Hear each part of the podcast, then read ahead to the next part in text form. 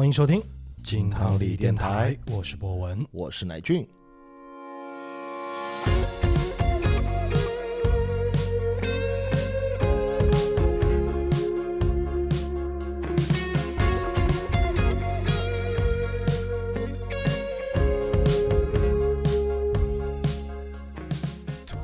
新一期的节目，耶！哎，在去年啊，我们做过一期盘点节目，嗯啊反响特别好，好像勾起了很多人的一大把回忆。我们当时呢，跟大家来聊了聊关于二零零四年这个二十年前的华语流行乐坛是一个哎什么样子的状态啊？盛况，是。那其实今天呢，我们还是想跟大家来做一个盘点，同样跟二十年前的这个概念啊息息相关。嗯，我们想来跟大家来聊一下二十年前的那些站着就把饭掐了的经典广告音乐。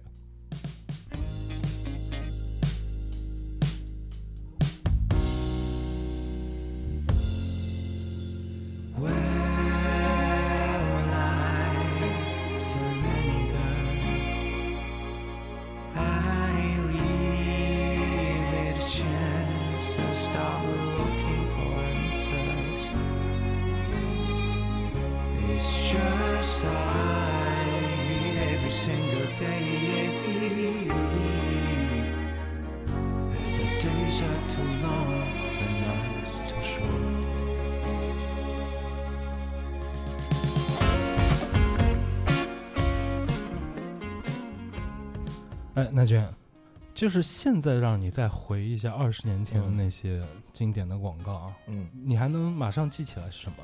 妇炎洁啊，啊，汇源肾宝啊，脑白金啊，啊，这好像都是保健 现在就是开始马上 带入了自己此时此刻的需求哎就觉得应该要用起来。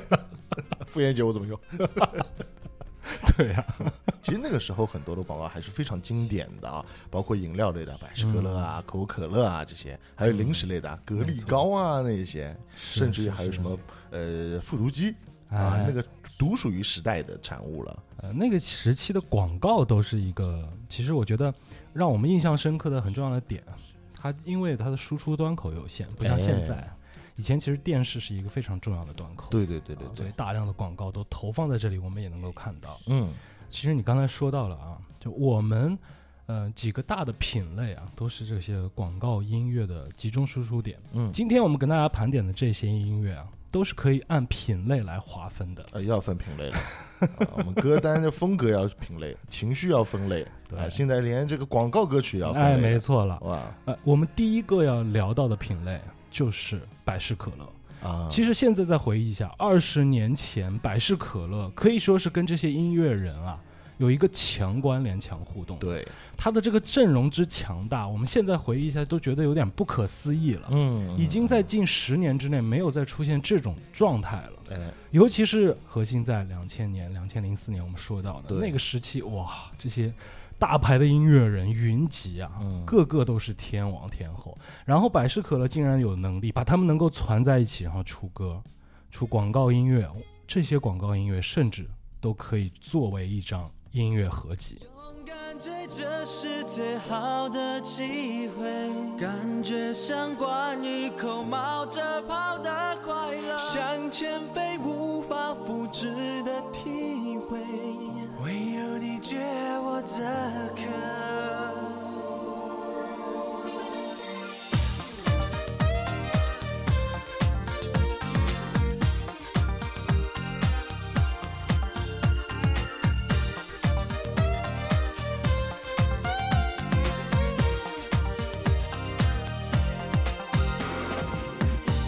让渴望无限的在生长，爱并不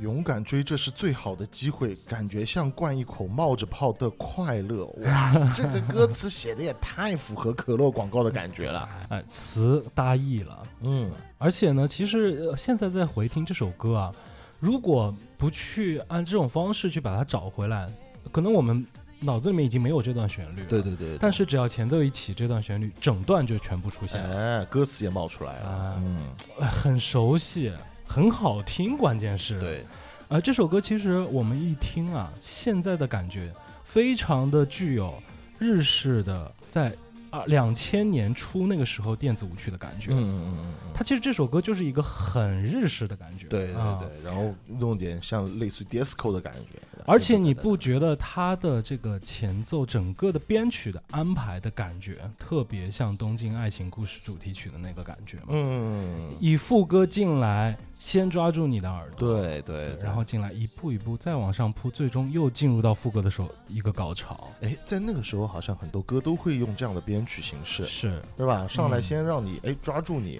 特别是很多的主打歌都是用这样的倒叙形式来写的啊，尤其是现在二十年后啊，嗯。这种方式又是大行其道了。哎，对对，对只不过不一样的就是他们根本连主歌不都不管了。没有 没有主歌，我们只放这么十几分啊。对对对，哎，这首歌你别说啊，收入在二零零二年 F 四的第二张专辑《嗯烟火的季节》。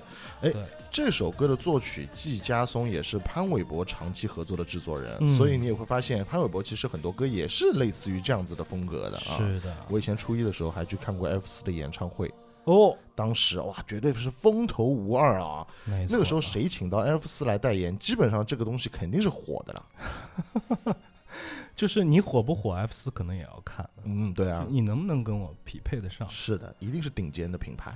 嗯而且当时，嗯，其实就是因为你刚才说到的那句歌词，就莫名其妙的让人心目当中想要去尝一口这个可乐的感觉。对，这就我觉得广告音乐的一个集大成之作的感觉了。嗯，呃，就让你有一种打心底里面对他产生好奇，而不是说就逼着你给你洗脑那种方式让你去接受这种东西。嗯嗯嗯嗯那我们刚才说到了，百事可乐当时可以说是巨星云集啊。对，除了 F 四之外啊，我们现在来讲讲 F 四，周杰伦、蔡依林、郑秀文、陈冠希、郭富城、王菲，嗯，他们都是百事可乐家族的。对，我记得每年到过年的时候，他们就会在一起拍一支广告，感觉像看大片一样。对，就那个时候看一支超级强的 MV，里面个个全是天王巨星，而且呢，你买买这个可乐瓶的时候嘛，还有不一样的人代言的可乐瓶，真的是太夸张了啊。对，那说到了周杰伦，其实周杰伦当时也是一个绝对影响了百事可乐跟可口可乐销量的一个关键性人物。嗯啊，我们现在听到的这首《蓝色风暴》，你还有没有印象？哦蓝色十风一月肖邦专辑当中的一首歌。嗯。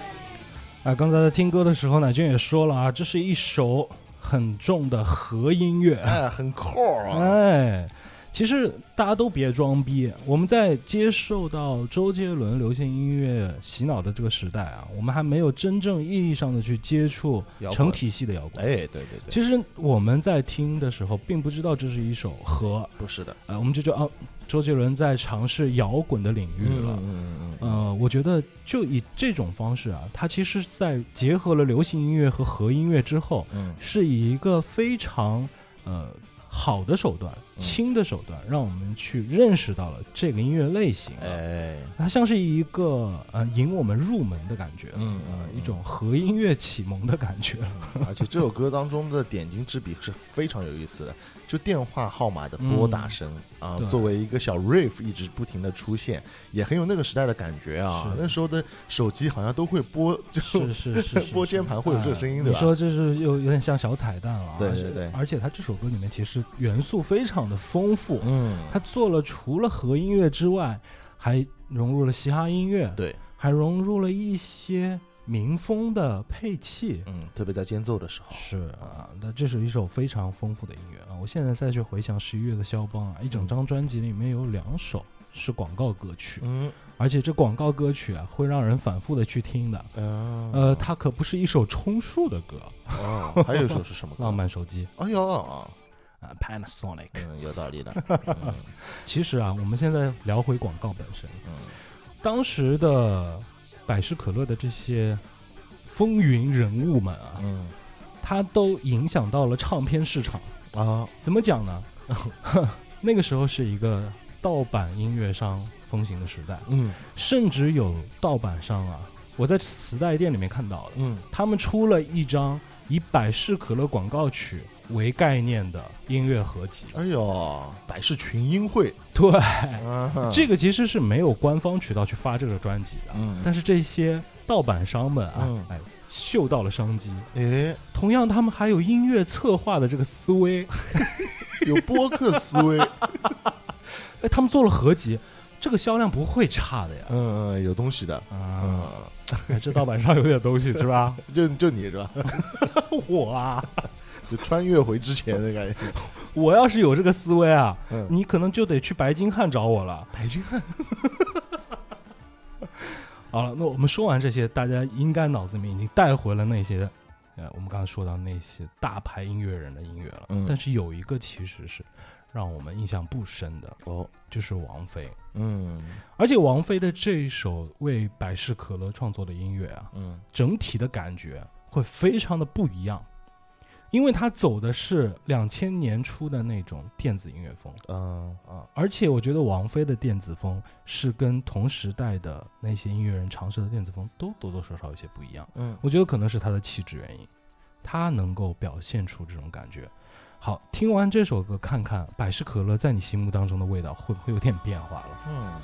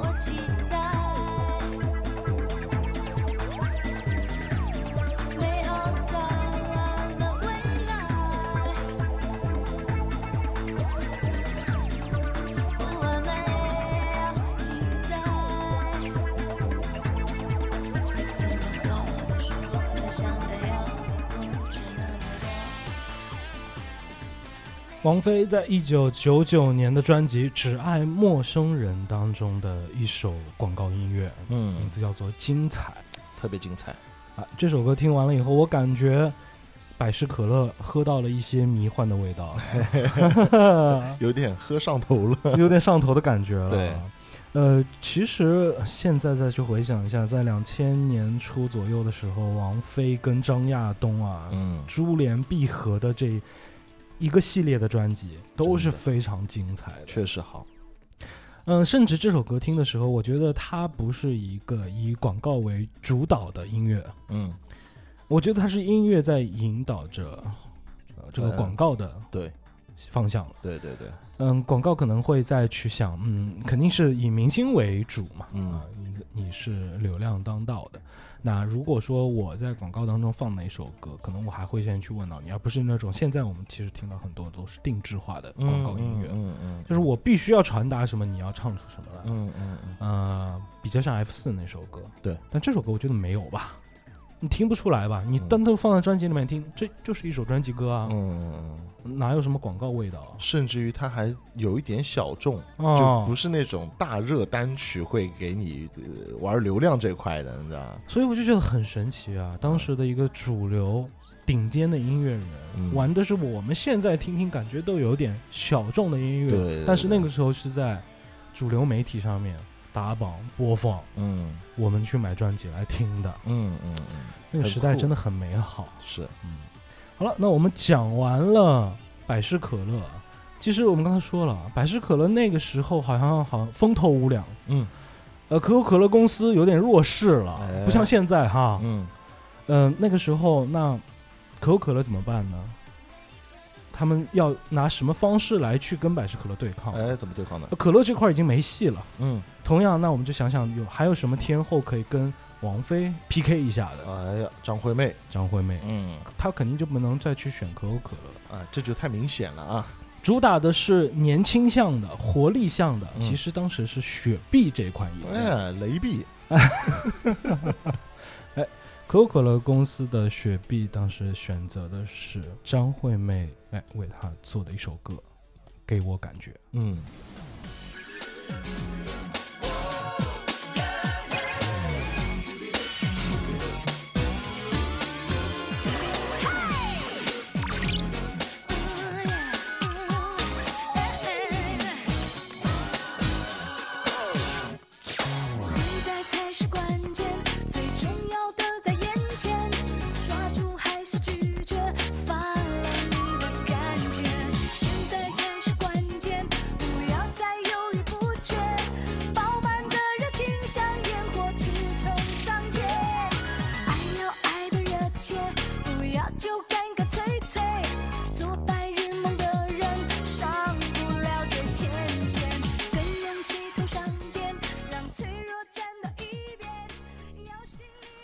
刚才我们听歌的时候也在聊，呃，张惠妹这个时候的还不是完全体，对对对。她还没有进入到 Beyonce 那个状态，对，现在是 A 妹，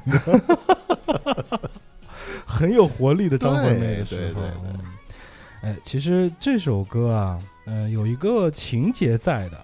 那这个广告你有没有看啊？嗯，在外滩拍的。对，哎呦，其实现在再去看那个广告片啊，就能看得到九十年代的上海风貌，嗯还有一个那叫喷泉，是就一群人。但这首歌其实我觉得他当时传达的概念到现在嗯，还是不落伍啊。就是一群城市当中生活的人啊，一起把面具摘掉，嗯。哎，一下子有种透心凉的感觉啊！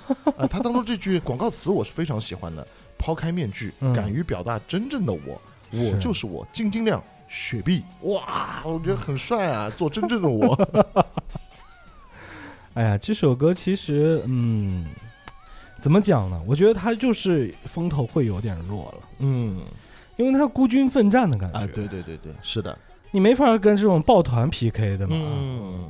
它就有点像是 NBA 里面三巨头，嗯。就随便打那种单核明星的队伍。啊、这个单核明星他贡献的数据还是可以的啊，啊只是效果可能没有办法跟人家去比，对吧？因为人家是复仇者联盟，你弄不过吧。弄不过。但张惠妹其实跟雪碧的合作也蛮厉害的啊，嗯就除了这个给我感觉这首歌我们都知道，还有日出那是台湾版的，还有一个就是在九九年的专辑当中哎有一首歌叫《我要飞》，对同样也是雪碧广告的代言歌了。哎，嗯。好，那我们说回张惠妹的这首歌吧。嗯，嗯，我觉得能够听到几个人的影子啊，哦，我能够听到陶喆的影子的，嗯嗯，我能够听到王力宏音乐当中的影子的，嗯，嗯嗯嗯是吧？有，而且呢，这首歌还有早期听到了他的师傅张雨生的感觉，啊，姐妹。嗯嗯，是不是有一点？嗯，就是朗朗上口的这种 dance pop，哎，dance pop，哎，这个这个词用的好啊，是吧？嗯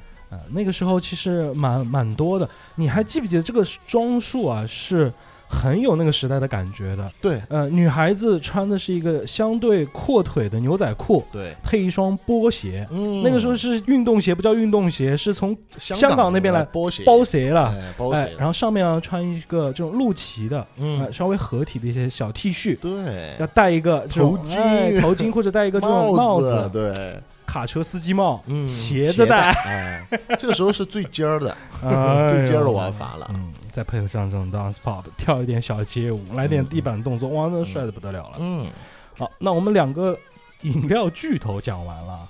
其实那个时候有一个饮料很奇怪、很特别的，对，就是你会看到，但是不太会买到嗯，啊。有一款饮料的名字叫做黑松沙士，哎，这是属于台湾的饮料了。哎，嗯，这款饮料当时也是有几首好听的歌。对啊第一首肯定我们印象最深的还是飞儿乐的这一首《我我要要飞》。飞。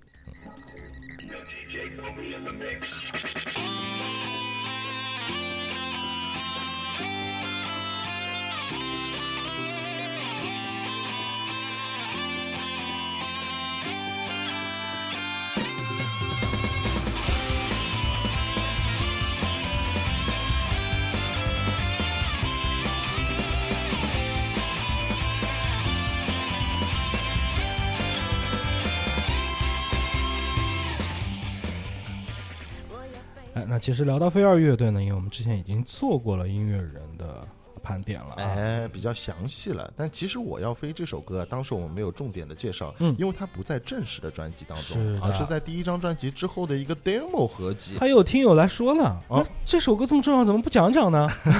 我们因为那个时候还是策划以专辑为形式来哎，我觉得听到这期节目的时候，正好跟大家朋友去解释一下，嗯，我们在做音乐人合集的时候，我们核心的会去关注到它的是呃录音式的全长专辑哎，啊。是，像这种 EP 啊单曲形式的，我们可能会在以后零零星星的跟大家来去介绍。对对对。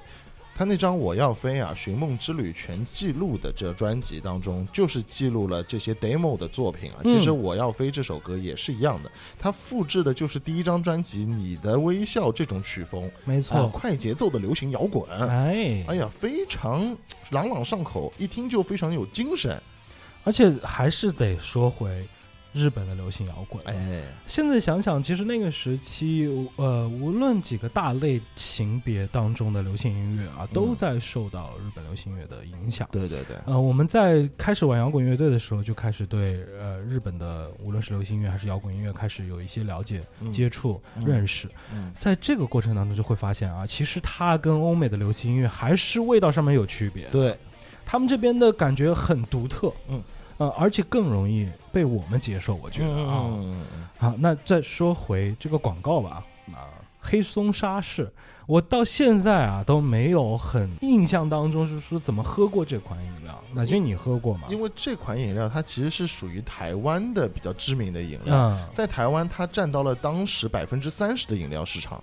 其实是很高的一个数字了，但在我们内地好像喝的人不太多。我也是去了台湾之后，我才把这个心结打开。嗯但是等我这个时候再去喝这款饮料的时候啊，就已经是味觉上面产生了这种奇异感了，啊，不是很适应的那种味道。嗯嗯，但它跟可乐还是有一点像的，因为最早也是一种药的饮品，它最早是上海的一个利尿的一个药品，它的这个原 真的假的？真的真的，你去做过功课了？对，对对，跟可乐一样，可乐最早不是咳嗽药水是吗？是是是啊，是，所以你不觉得黑松沙士的口感就也跟可乐一样，有种有点药味。说不清楚的好喝感？嗯哎，而且啊，黑松沙士这款饮料，除了飞儿乐队的这个广告歌让我们印象深刻，其实嗯胡彦斌当时的那个改编版的《我的未来不是梦》啊，哎，也很洗脑。对，而就是这两首歌让我对黑松沙士这个饮料特 别的产生了好奇心，嗯，想喝，但是嗯不太容易买到。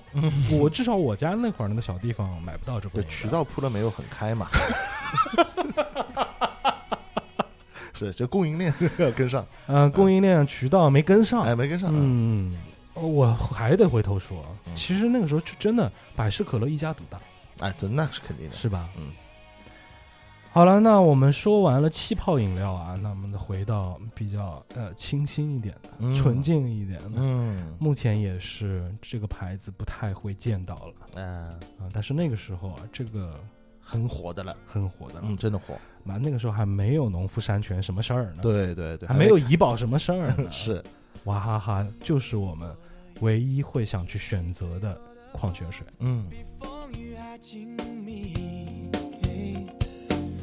两个人的影子在同一个天地，拥有一样的回忆。心想着你，眼看着你，就像贴近自己。笑了笑了就好像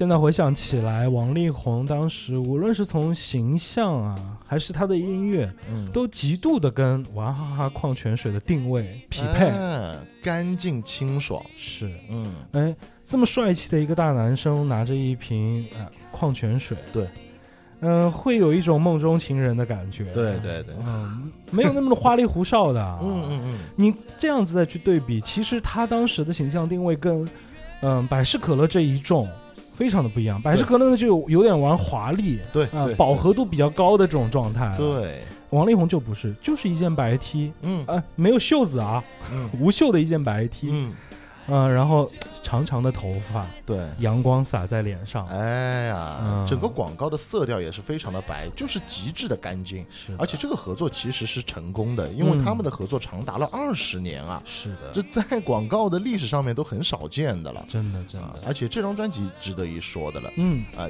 九八年的这张公转自传，这是 王力宏已经算是第六张专辑了。其实王力宏出道还是很早的，嗯，一直到公传自传这第六张的正式专辑当中，王力宏参与到了专辑的制作过程了。哦，而且呢，也有半数的歌都是自己写的了。他从一个奶油阳光小生，已经转变成一个非常有实力的音乐创作人。哦嗯，，所以王力宏这一路的音乐历史呢，有机会我们也可以聊一聊。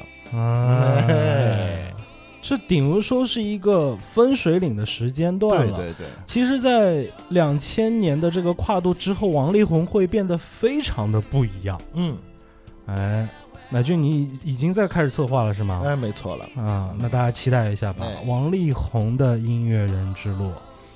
好，我们说回这个品类吧。啊，其实当时的娃哈哈又是一个风头无两的矿泉水品类，嗯，我觉得就是王力宏的原因，没有别的原因。对对对那个时候大家其实对于矿泉水那些花里胡哨的东西啊，没有那么多认知，什么大自然的搬运工啊，什么矿物质啊，这些健康没有这种宣传概念就是个水嘛。就是一瓶水，嗯，就是看到了王力宏。哎，却真的是这样。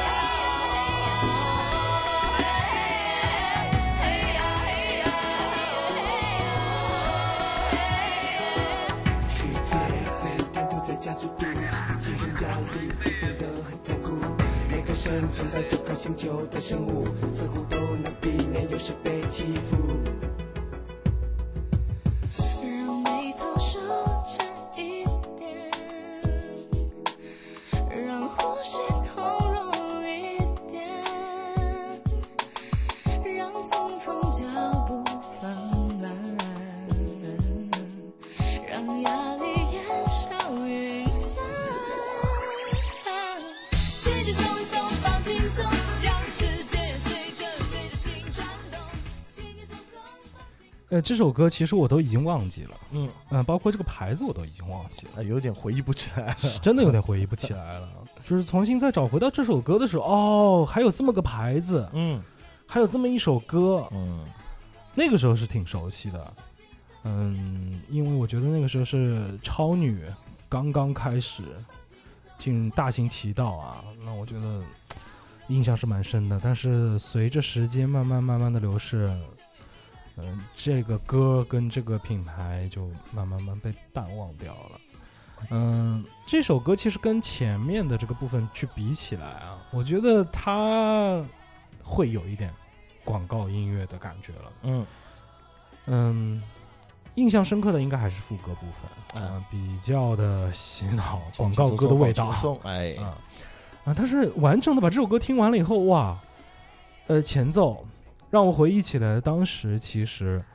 呃，阿里郎的这个组合，啊、嗯嗯嗯在咱们国内的内地是非常风靡的。就带有这种少数民族的唱腔的感觉啊。这首歌的 riff 段落当中就采用了这样子的元素。对对对，哎，进入到了主歌部分，是嗯完全展现张靓颖个人特点的。R&B，R&B，、嗯那个时候拿张靓颖对标玛利亚凯莉，对标牛姐啊，嗯这胆子也蛮大的，他们经纪公司。嗯 好了，那进入到了副歌部分，刚刚说了，就广告位挺重的。嗯这这首歌其实整个歌是一种呃割裂感比较强的一首歌。啊，但我觉得这首歌反而是反映了当时的一个歌坛的现状吧。哦，就它的融合度还是很高的，包括中间段还有男生的 rap，嗯 哼他在伴奏里面加了很多这种打碟搓碟的声音，在那个时代也有很多的舞曲也会喜欢用这样的声音。那个时候主要是很火了，这种 squatch，。哎嗯，这也可以说是体现出了当时大陆音乐的一些迷茫，真的。哦就什么玩意儿都想弄一下嘛，啊，你觉得是迷茫啊？啊，有一些迷茫。其实我觉得不是迷茫，啊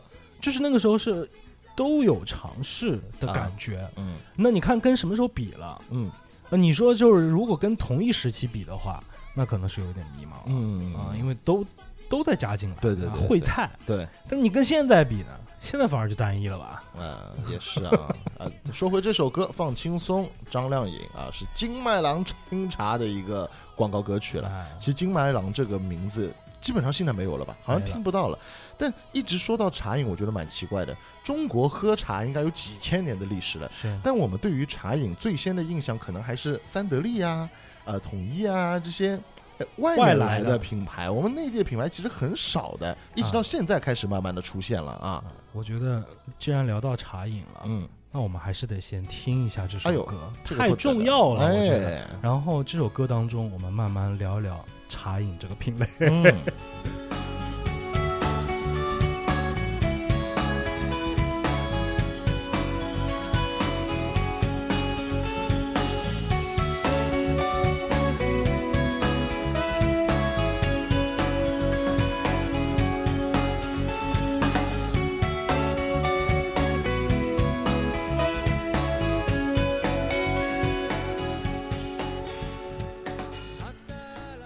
呃，我相信一部分熟悉这个音乐的朋友啊，嗯呃，前奏一进来的时候，应该已经想起来了。哎啊但是，Robinson 啊，啊，还有一部分朋友呢，可能要等到副歌了，但是你一定能够想得起来。哎，嗯，当然啊，这个音乐啊其实跟当时的一个投放有关系的，可能南北会稍微有一点量级的不同，哦，这样会，有一些的。嗯嗯，说回这首歌，说回这个牌子，我觉得这个就是你刚才说到茶饮这个东西，嗯。让我开始对这个事儿上心了，产生浓厚的好奇心了。嗯。嗯，你刚才说，其实在国内，咱们中国的茶饮文化已经上千年了，嗯，为什么会被这样子一个外来的呃茶饮方式去吸引？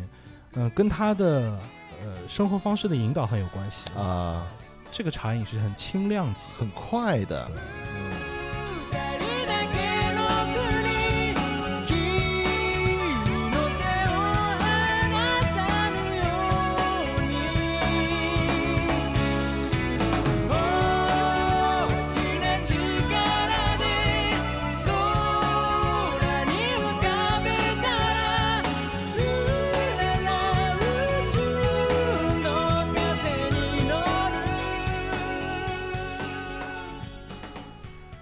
我相信副歌一进来，大家应该回忆全部都带进来了啊。麒麟午后红茶，嗯，这首歌虽然是一九九五年就已经发行了，在日本已经开始打榜了，嗯但是真正被国人熟知，我觉得应该还是这个广告。呃，一下子就被击中内心了。，对，当时配合的画面就是奥黛丽·赫本原地复活的一个状态嘛。太帅了。呃，一个英国女演员来去演绎一个英式的红茶，嗯。但是音乐呢又非常的具有日本感觉的英伦摇滚，这个这个词搭在一起，我觉得超级割裂的。嗯。英伦摇滚怎么是日式的呢？嗯，但是我觉得也就只有日式能把英伦摇滚这么割裂出来。哎，所有人在玩英伦摇滚，一定是那个英式味儿，对对对，但只有在日本这个土壤上面，居然也变成了他们自己的味儿了。这个就像我们之前所说的一样，日本是可以把所有的风格本地化的一个地方。太牛逼了啊啊！！这个广告可以算是所有的广告当中的一个顶峰了。真的无论是画面、它的内容，还有音乐，都是非常非常的直击人心的。高质量的。嗯，那个时候就是每天啊，在看电视的时候就很期待这个广告出现，哎我可以再听一遍这首歌。哎，什么歌啊？好听，嗯是吧？？其实 Space 当时在这个广告当中是有两个版本的音乐的。嗯，一个是 Robinson，我们现在听到的，嗯还有一首歌叫做《定能飞向天空》。如果说是细心的听众的话，是能够听到两首不一样的歌的，哎但当然都是非常的好听啊，没有问题。是的，啊，这个乐队的主唱草野正宗绝对是一个非常有才华的音乐人。哎，他们这个乐队就像这个饮料是一样的，嗯外表呢它朴实无华，嗯但是每一首歌就真的会让人动容啊，旋律做的非常的温暖、嗯好听，嗯细节丰富。嗯我觉得 Space 可以说是奠定了我们心目当中日式英伦摇滚该有的样子，温暖和清新，对吧？真的真的。好了，那我们聊完这个茶饮的品类啊，那接下来我们再聊一个新的品类，这个品类来到了咖啡。啊，温暖了。哎，其实聊到咖啡啊，嗯，那个时期我们接触是很少，那青少年时期不太喝咖啡的以。前觉得这世界上面只有雀巢咖啡，咖啡是一个概念，在我们的生活当中存在的。对对对，嗯，但是现在我们开始喝咖啡了，开始能够去咂摸一下那个广告当中的那个味道了。嗯嗯，我觉得这里我们要重点去聊一下香港。嗯，呃，我其实有去回看很多香港那个时期的广告，呃咖啡广告的，嗯嗯，因为我是通过音乐人这个链路去看他的生活方面当中的各个方方面面嘛。嗯。那、其实咖啡是一个他们去代言的一个核心。嗯，那个时候可以算是速溶咖啡的顶峰了，嗯，不像现在啊，生活方式发生改变了，大家都要喝一些这种现煮的啦，现磨的啦，是是哎是手冲啦。哎呦，手冲是你喜欢吗？手冲咖啡啊，不是啊别的手冲啊啊，，不是咖啡手冲，就是咖啡手冲啊。咖啊咖啡和手冲，哎呀，这干什么啊？嗯啊，速溶咖啡当时是王道啊。嗯那那其实现在这个歌，我觉得大家应该不熟悉的，但是这首歌是真的好听的。嗯，苏有朋和李彩桦当时为麦斯威尔咖啡代言的一首音乐广告歌曲，嗯意犹未尽。重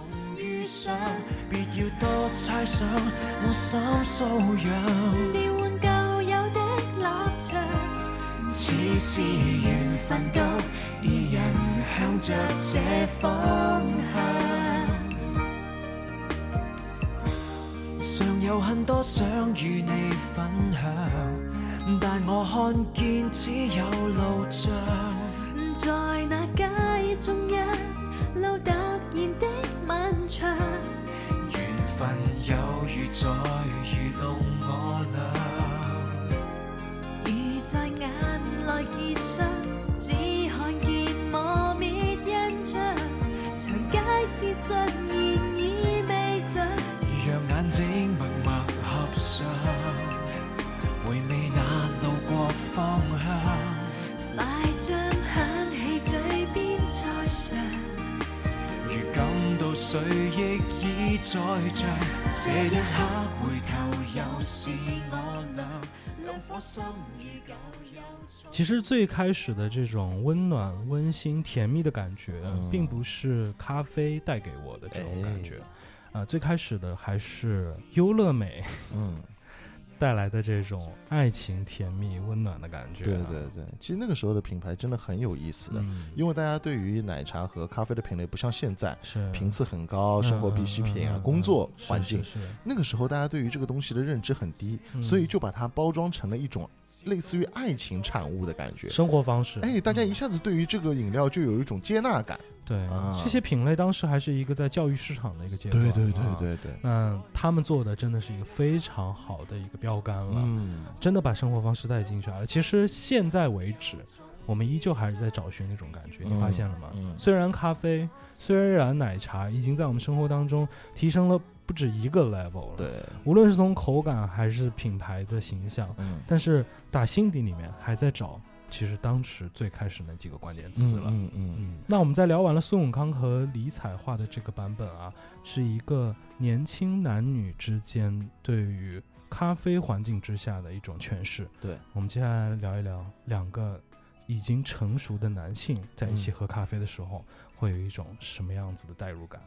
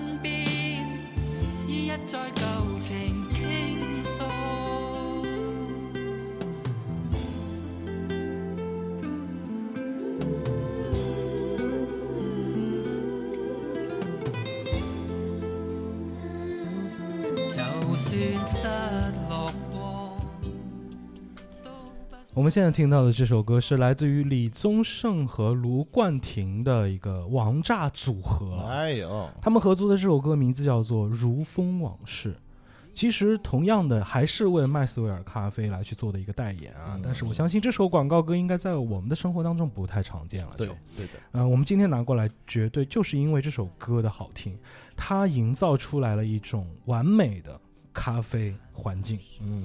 这种氛围就像是两个已经成熟的，在社会当中有过一些打拼的男生、嗯，男生一些男男人，男人对，两个人呃相约在一家咖啡厅嗯。坐下来，忙里偷闲聊聊最近的生活。嗯。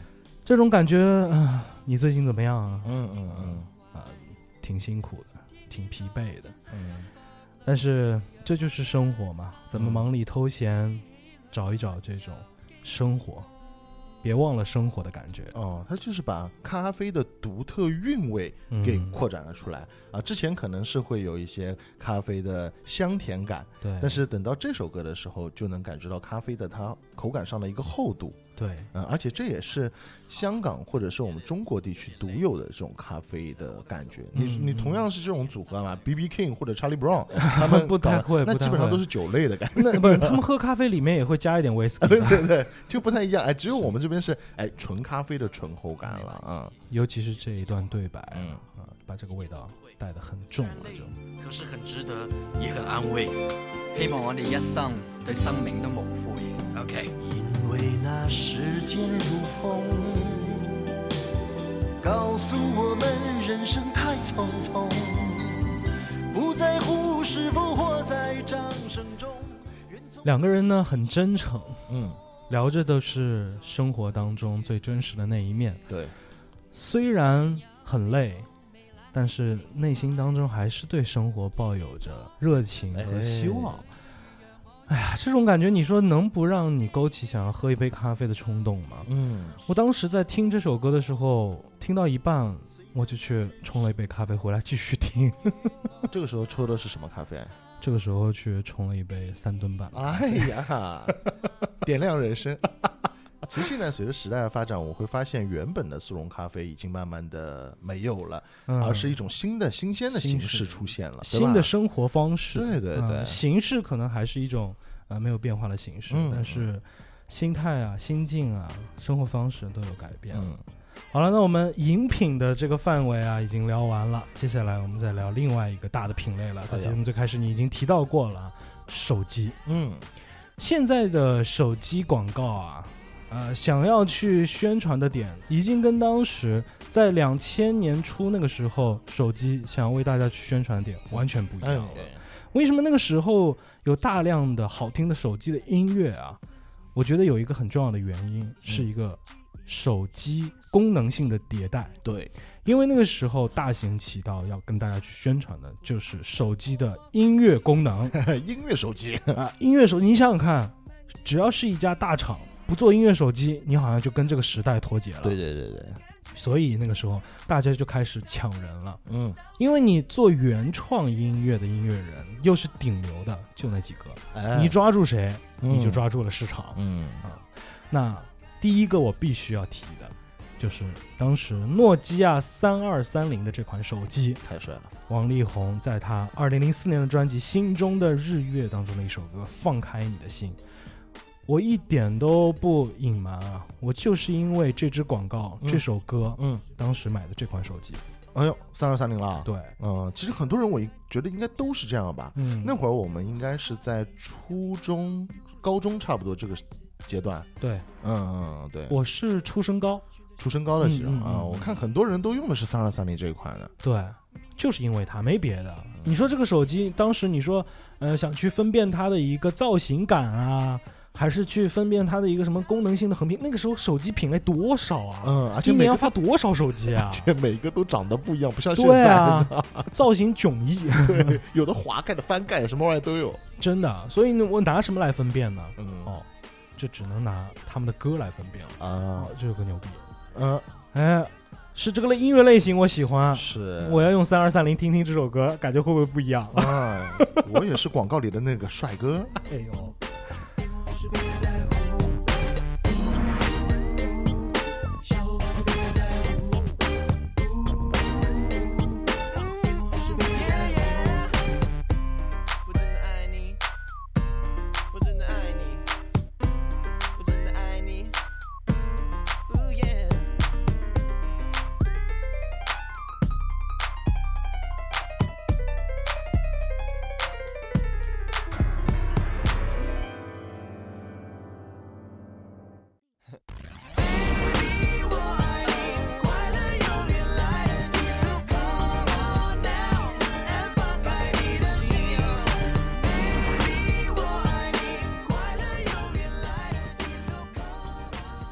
说了王力宏的一个音乐领域的风水岭啊，其实嗯。到这里已经看得很清楚了，他开始做原创音乐了，这里是高峰了，高峰期的。嗯这个时候，他无论是从电子啊、R&B 啊，都非常有自己的个性了，对。个性标签，不是在整个这个大环境当中、趋势当中随波逐流的这个人了，嗯嗯嗯，他有自己明显的标签。其实《心中的日月》这张专辑啊，里面的这个歌《心中的日月》Forever Love 爱错星座啊，这个时候可以说周王桃林的专辑啊是全程无尿点的，没有一张专辑不行的，真的是特别帅。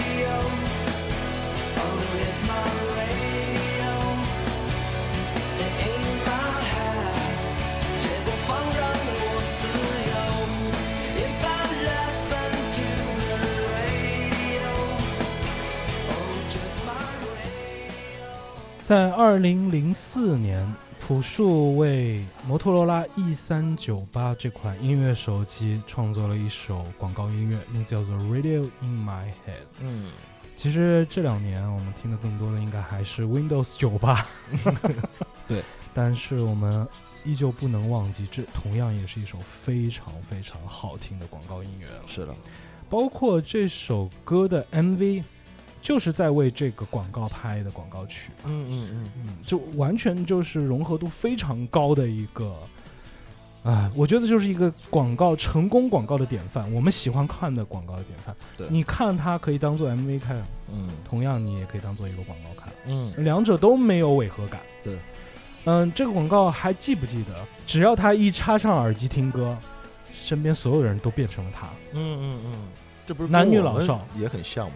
我们现在平时在路上听歌也是这样习惯嘛，戴好耳机之后进入自己的世界了，进入自己的世界对。哎，他用的是英伦的音乐，哎，拍的呢是英式的黑色幽默，嗯嗯嗯，呃，非常有创意的一个广告。对，同样也让人够能够带入进去这种感觉。嗯音乐的世界就是这么有魔力，这么多的神奇的点，嗯而且这首歌也实在是太好听了吧。嗯。呃，那个时候找到朴树，就是找到了流量密码了，嗯，因为他跟当时的大行其道的这些音乐趋势，他又是有一个不一样的点了，他又有自己的个性了。就他很有自己的风格，所以说你有一些品牌找到他之后呢，就很容易凸显一些个性啊，包括哎摩托罗拉啦，包括那个时候的车子呀等等的那些东西。没错了，哎，想要彰显个性的时候，找到朴树，哎，会觉得就是跟这个品牌想要出发的一个调性很合适，很合适。非常好的一首歌啊。嗯，现在再去回听这首歌，已经过了二十年了。对，怎么还这么好听？就 我其实，在听这首歌的时候，我脑子里面在回忆当时我们跟小雨一起录节目的时候聊到的一个话题。嗯，嗯，这样子的音乐类型啊，现在应该不会出现了，对对对，因为它已经过了那个时代了。对对对，嗯，在这个封闭的环境当中，我们可能现在再去听这样子的音乐，已经不是这个市场了。但是，它的生命力为什么还会在？嗯我觉得这是一个很有意思的点。它跟时代产生了割裂，但嗯是它永存下来了。嗯嗯。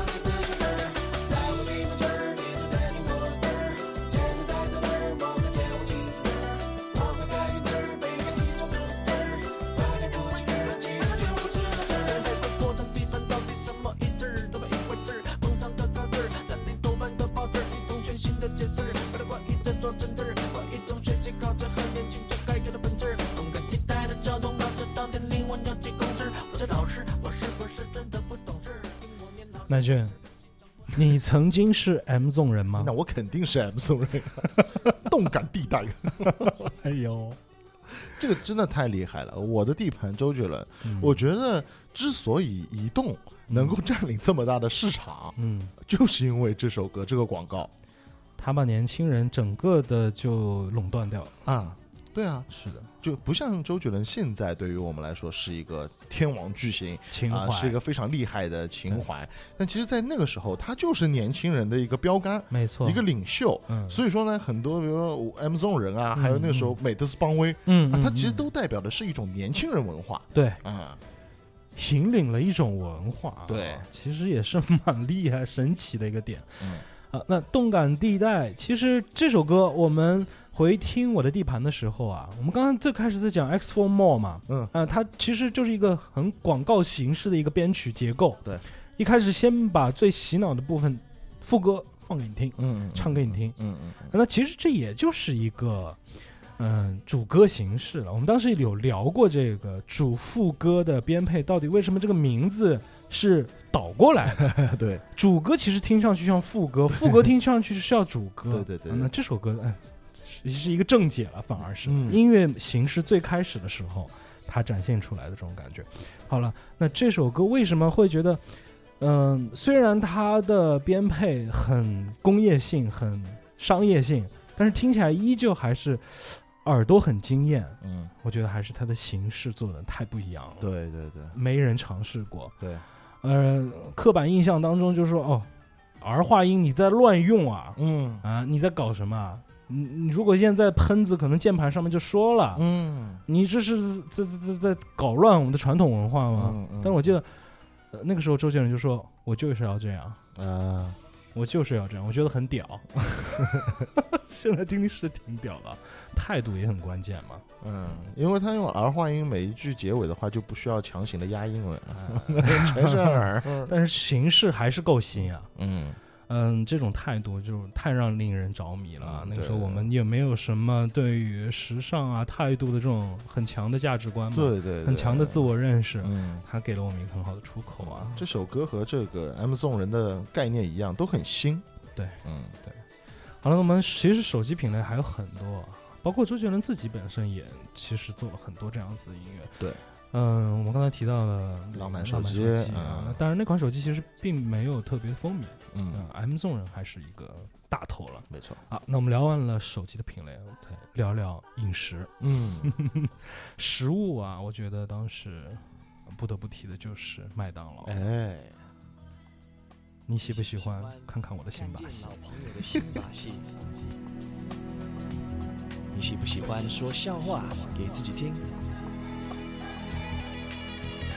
你喜不喜欢三十年后还是跟现在一样年轻？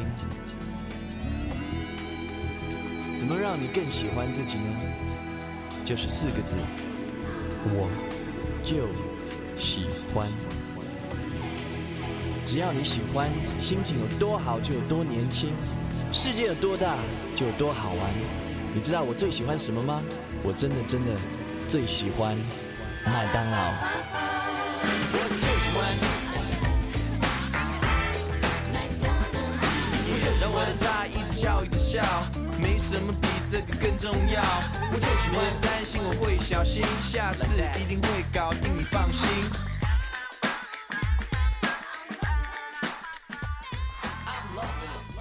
嚯、o l d school 的 hip hop 哦，太帅了。结合了 funk 元素在里面。嗯嗯嗯，这首歌洗脑是有它的原因在的。对现在这首歌听了，除了刚才前面那一段比较中二的独白，嗯，马丁路德金啊，但进入到这首歌的时候，我这太牛了！你喜欢我的新把戏吗？这新把戏我我买单了。很骚啊。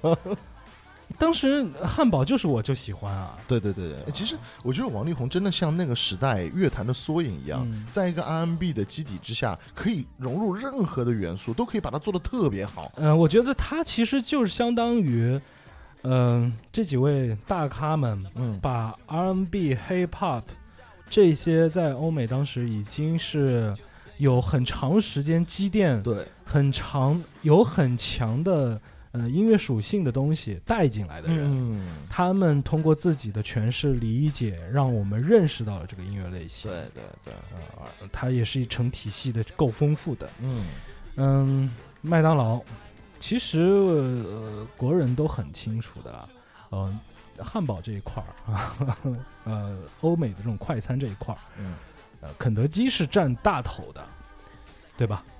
肯德基是先进来的嘛，啊对，就是肯德基是先进中国市场的，它的市场份额是要强于麦当劳。啊对，对但是在整个世界范围内，麦当劳是大哎头的。没错了，那麦当劳你也不可能就放弃中国这个市场。没错，那他们当时怎么突围的啊？嗯我觉得我就喜欢这四个字，是当时的一个突围的利器。嗯因为我就喜欢人们开始慢慢慢哦，麦当劳，麦当劳，麦当劳，嗯嗯，开始进入到我嗯们的生活当中嗯嗯没错没错，是的，呃，虽然市场份额当时是一个非常失衡的，但是它突围了，嗯就算成功了。哎，我觉得麦当劳这个突围阻击战是打得非常厉害的啊！那个时候肯德基还在齐齐来到了嘛，对吧？嗯哎，一只小鸡一样。的嗯嗯 哎，麦当劳这边的话就走得更加的呃年轻一点啊，流行文化对风格化一些嗯啊。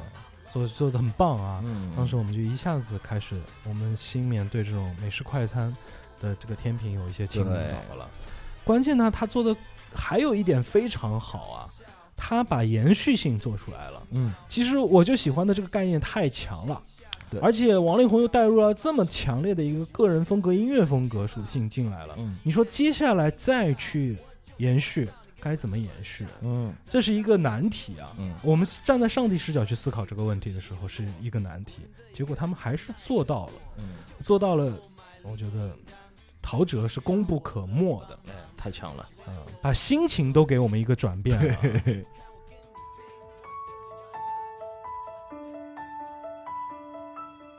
我喜欢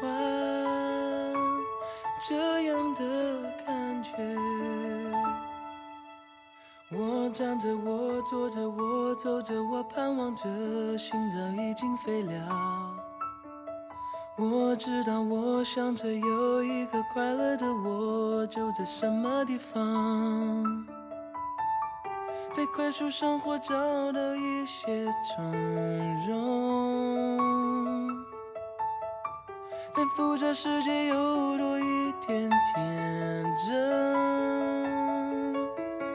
我喜欢这样的感觉，我只想要简单的快乐，希望和你一起拥有轻轻松松陶喆的《我喜欢》，嗯，虽然就差了一个字啊，啊、中文的博大精深，感觉气氛马上不一样了。我就喜欢嗯是一种态度，对，我喜欢是一种心情，是一种氛围，嗯是一种生活方式。嗯，常常欢笑，常常麦当劳！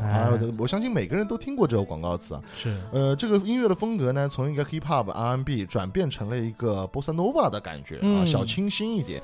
我觉得王力宏的我就喜欢，就像是麦辣鸡腿汉堡套餐哦，它就是可乐、辣味的炸鸡、薯条，嗯。哎，很刺激味蕾的感觉，啊，很好吃。是，但是呢，陶喆的这首我喜欢，它就很优雅，嗯，就像清晨的阳光，配乐也非常的干净，更像是咖啡加猪柳蛋 是一个，哎，真的，听到这首歌的时候，就是麦当劳的早早餐。哎，其实麦当劳的早餐现在啊，经过了很长时间的演化之后，我会发现已经变成大多人的早餐首选了。嗯，啊、这种黄色的灯光，这种清晨的明媚，嗯，再加上这个香气喷喷的现煮咖啡，哇，真的是太有麦当劳的风格了。是，嗯，这完全就是把我们带入到了一个嗯生活态度当中去了。对对对对，它是用一种很轻盈的手法，很好的去过渡接下来我们要去认识对这个牌子的感觉。对，嗯，陶喆，我觉得，因为我们之前也同样做过了两期啊，嗯他整个的专辑的盘点，这首歌我们当时也是有聊过的对，嗯，呃，音乐性就不用多言了，是一首很成功的。呃，音乐性上面很成功，呃，广告属性也是很成功。嗯。就这个饭掐的，我觉得是其实，呃，品牌方也是获利太很多了，对。嗯、加成太多了。对，啊，那我们聊完了吃啊，我们再聊一聊跟我们可能稍微远一点的一个品类啊，啊就是美容护肤这一块儿，哎，化妆品，化妆品类了。其实化妆的这个品类，当时我觉得在听到这首歌的时候，虽然现在已经很熟悉了啊，嗯，就很习惯这种感觉了，嗯。就是有一个男生来去代言一款女性的美妆品牌的，，对的，很熟悉。但是当时在最开始听到胡彦斌为美宝莲去代言这个、品类的时候，代言这出了这首歌的时候，还是会有一些认知上的冲击的。没。错，嗯，但是我觉得好的点就是因为这首歌绝对的够好，让我觉得这种嗯违和感，当时的可能会产生的这种违和感，并没有那么强。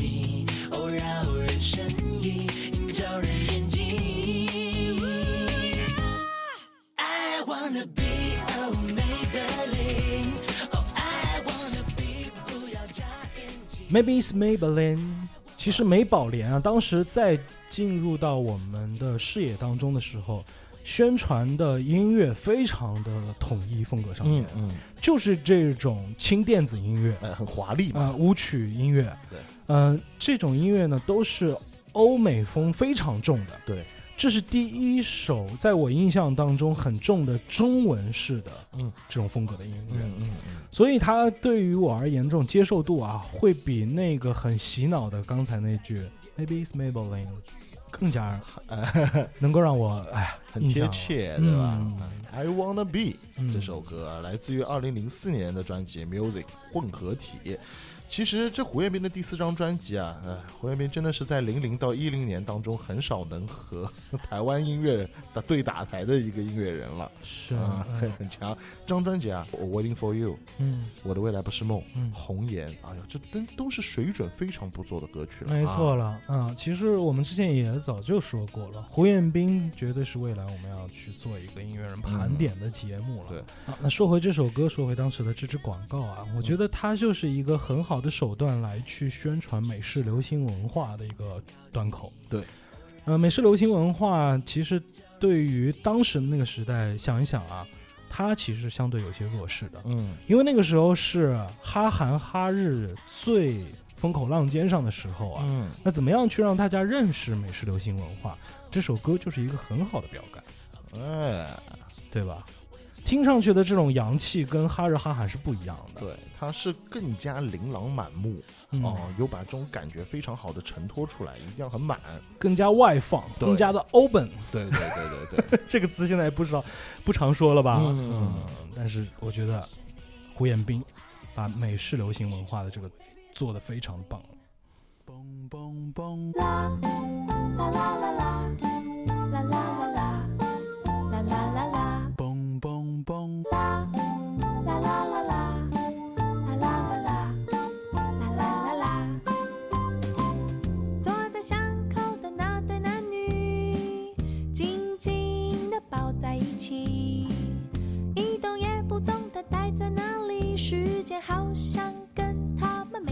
是什么样的心情？什么样的心情？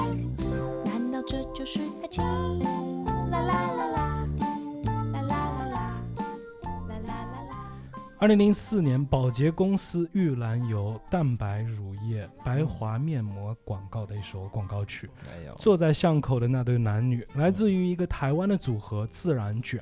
嗯，这支组合是在二零零四年才发行了他们的首张专辑，这首歌也是收录在他们的首张专辑当中去的啊。嗯嗯，完全就是一个新人的姿态，但是这首歌跟这个品牌的气质完全符合。嗯啊，这款产品我又回看了这个广告啊，当时就是一个女生从自己住的小小的房间里面醒来的那个时候，嗯，嗯，给大家营造的就是这种清新可爱、很干净，很干净的感觉。嗯嗯，同样也是一款主打年轻人的产品。对，结合上这么一首歌，嗯，除了这首歌之外啊，其实跟它同样去对比的还有 OPPO 手机的那首歌，嗯对吧？当时是宋慧乔嘛，嗯，代言的那首对对对，我觉得他们俩是一个调性的感觉吧。都是清新啊清新小清新的嗯都是女生向的吧？嗯，推崇自然风的。对嗯对对对，嗯，所以就是这首歌它的重要性，嗯、主要还是在一个氛围上的引导。嗯嗯当然，这首歌是现象级的出现，但是最终并没有在音乐领域有什么样子的建树。自然卷最后我们也没有再怎么样听到了嗯就。就是这首歌特别有名嘛。对哎其实这种广告类型，我觉得在日本感觉到的很多。你不觉得吗？就是日本很喜欢用这种带有俏皮可爱的呃音乐去配一些我们日常的一些生活用品的。到现在为止，我们还是能够看到日本很多广告在去表达这种感觉。对对对对对嗯新垣结衣，嗯嗯嗯，对吧？嗯它就是一个很适合的一张面孔来去拍这样子的广告。哎，好了，那我们聊完了美妆护肤品之后啊，我们再聊下面这一个。这个是我现在再去听的时候震惊到我的哦，所以我想放到今天节目的最后一首歌嗯啊，这个广告来再去跟大家聊一聊。当时我是完全对这个广告、对这首歌没有任何影响的，现在再去听我就炸了。啊，你呃，我觉得是这样子啊，大家我们一起先来听歌，嗯看看你能不能听得出来这是什么广告吧。哦，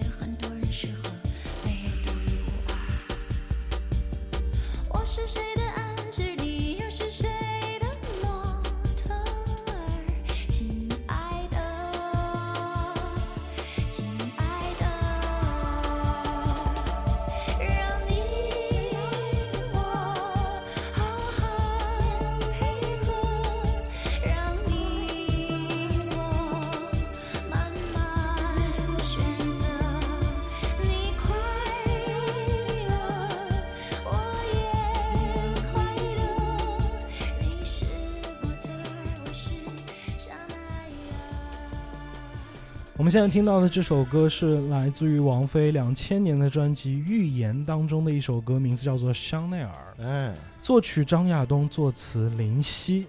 王菲用这首歌为海飞丝来去做的一首广告曲，嗯，很奇怪，很奇怪、嗯。啊。那这张专辑其实也是当中有很多好听的歌的，嗯。像《笑忘书》啊，《彼岸花》啊，嗯啊，其实都是非常经典的。所以《香奈儿》这首歌呢，当时好像是一首没有太进入到印象当中的，也有可能是时间过得太久了。但是现在回听这个，你觉得它跟海飞丝有什么关联性？你来解释一下。